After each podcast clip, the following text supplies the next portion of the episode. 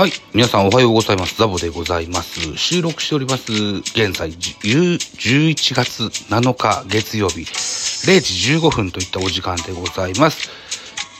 リーベン、違う。間違えた。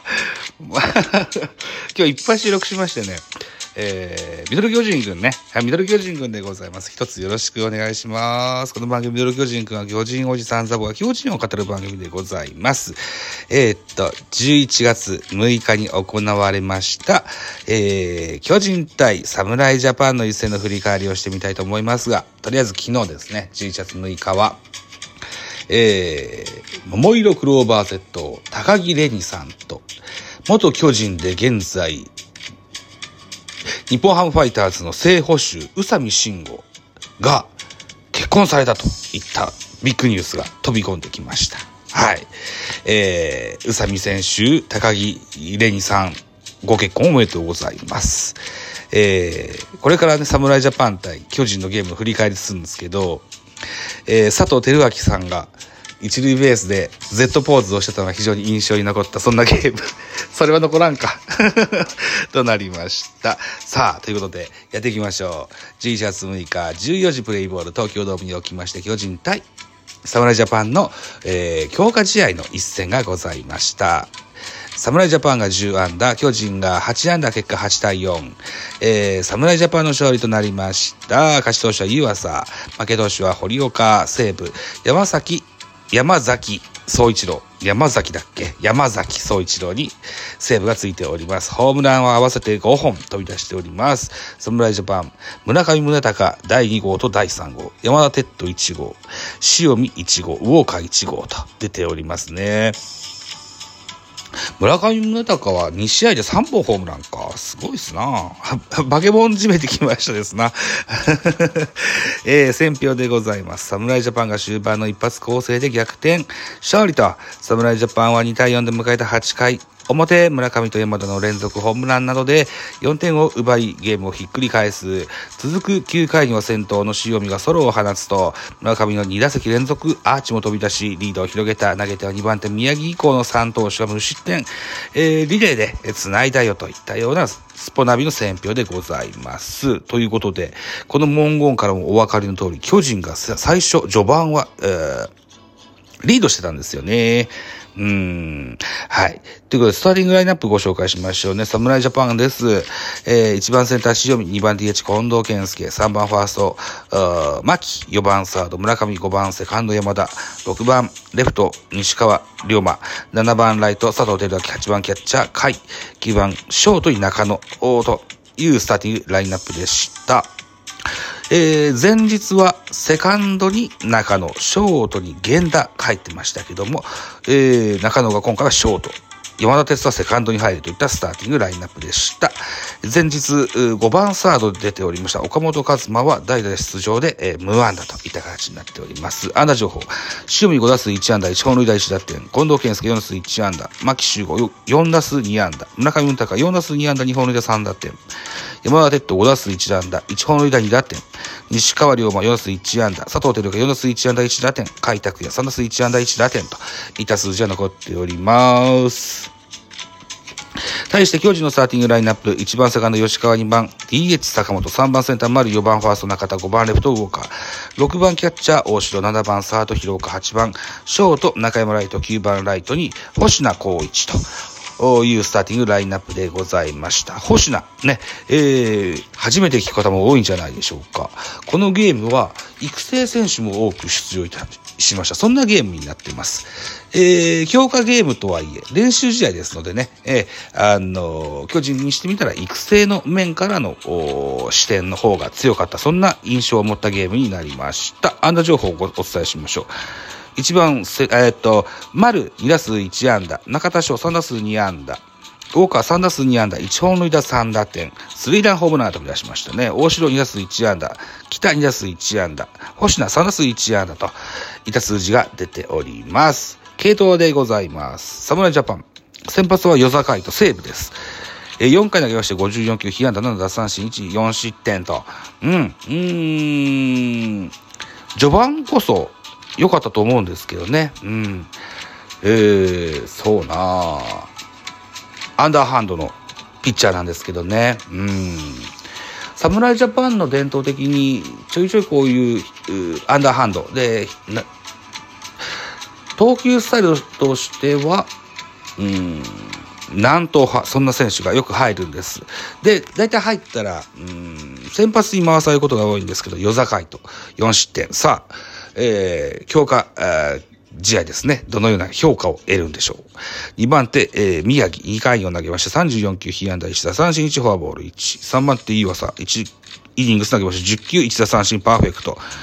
山崎、山崎総一郎が2イニング投げました。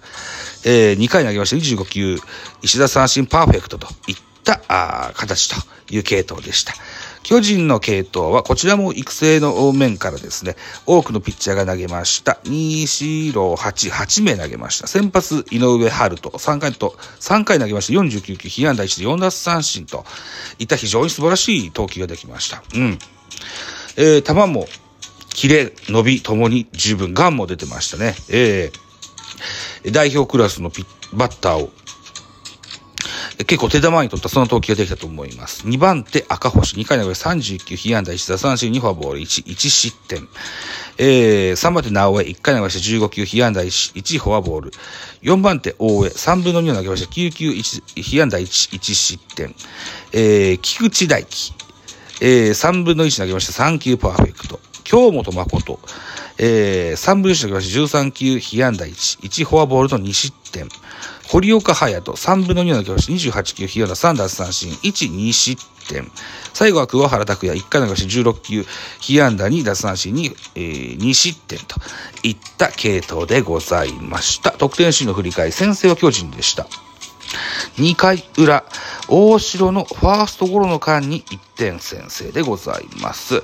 大城ファーストゴロ、ファーストは牧が守ってました。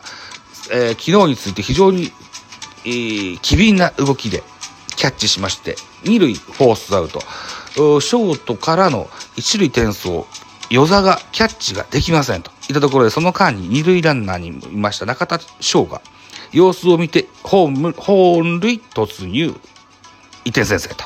いった形で巨人が先制いたしました。4回表、えー、侍ジャパンは同点に、並びます。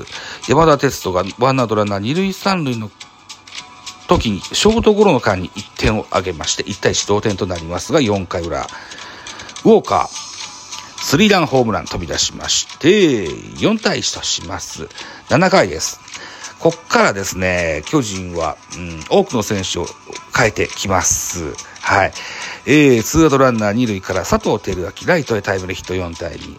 8回表、8回表、村上宗隆、ワンアウトランナー1塁からツーランホームラン、4対4同点。ネクストバッター5番山田テスト。堀岡から、レフトスタンドへホームラン勝ち越し5対4。えー、さらに、ツーアウトランナー3塁、開拓やセンター前ヒットで6対4。えー、8回は4点獲得しました。そして9回、えー、ピッチャーは桑原に変わっております。侍ジャパン。先頭塩見、ホームラン、ソロホームラン4対7、そして村上、この日2本目のソロホームラン飛び出しまして4対8といった形でございました。うん。ということなんですね。えー、っと、えー、っと、この系統を見ますと、赤星、それから、赤星ぐらいか。あ、あとは桑原ですね。この辺りは通年一軍にいましたけども、井上春人は後半に入ってきました。直江は出たり入ったり、大江は不振でほとんど、ほとんど投げてない。菊池大輝、京本、それから堀岡、この辺も一軍では投げてない。ずっと二軍でといった形になりまして、えー、一軍とは言えないかもしれませんが、えー、日本を代表する選手はずらっと並んだ日本代表のチームを相手にですね、うん、ほとんど一軍で出なかった選手、えっ、と、星名選手もそうですね。ライトで出ました。星名選手もそうですし、それから、うん、秋広選手も出ましたね。えー、センター前に抜けるかといった打球でしたけども、源田がうまいことさばいて、ヒット一本損したような、そんな プレーもありました。はい。何にせよですよ。うん、いい勉強ができたな、というふうな、あ風に思ってんじゃないでしょうかと。かな？うん。まあ、しかし、ヤクルトの選手に、ヤクルトの4人の選手、3人の選手に4本ホームランを打たれてっていうのは非常に悔しい。そんな、えー、形となってしまったのは否めないと思います。それと、現在、守備強化中のウォーカー選手。えー、やっぱキャッチ、それから送球ともにやや不安定感を感じます。うん。それと9番ライトでさ、えー、スタメン出場。フルイニング出ました。星名光一選手、えー、彼も現在055で育成契約中なんですけども、2軍では非常に活、フェニックスも活躍したというふうには聞いてますが、えー、前のめりに打球を放って、えー、セカンドゴロの山が、を築いたっていうのは一個不満かなうん、ですね。えー、たまたまヒットは出ましたけども、ああいう打ち方ではヒットは量産できないかなというふうに思います。フライキャッチのミスは、東京ドームでのデーゲームの、で慣れてないっていうのを、もう一個加味して、まあ、しゃあないかなというような感じではございますが。まあ、一個一個勉強です。はい。えー、星名選手も含めてですね、京本選手、それから堀岡選手、ともに、また課題を一個見つけたと思いますので、一個一個研鑽を積んで支配下登録を目指しましょう。堀岡隼人は、また久しぶりに一軍に帰ってきてほしいな、早くな。はい。いうことでございます。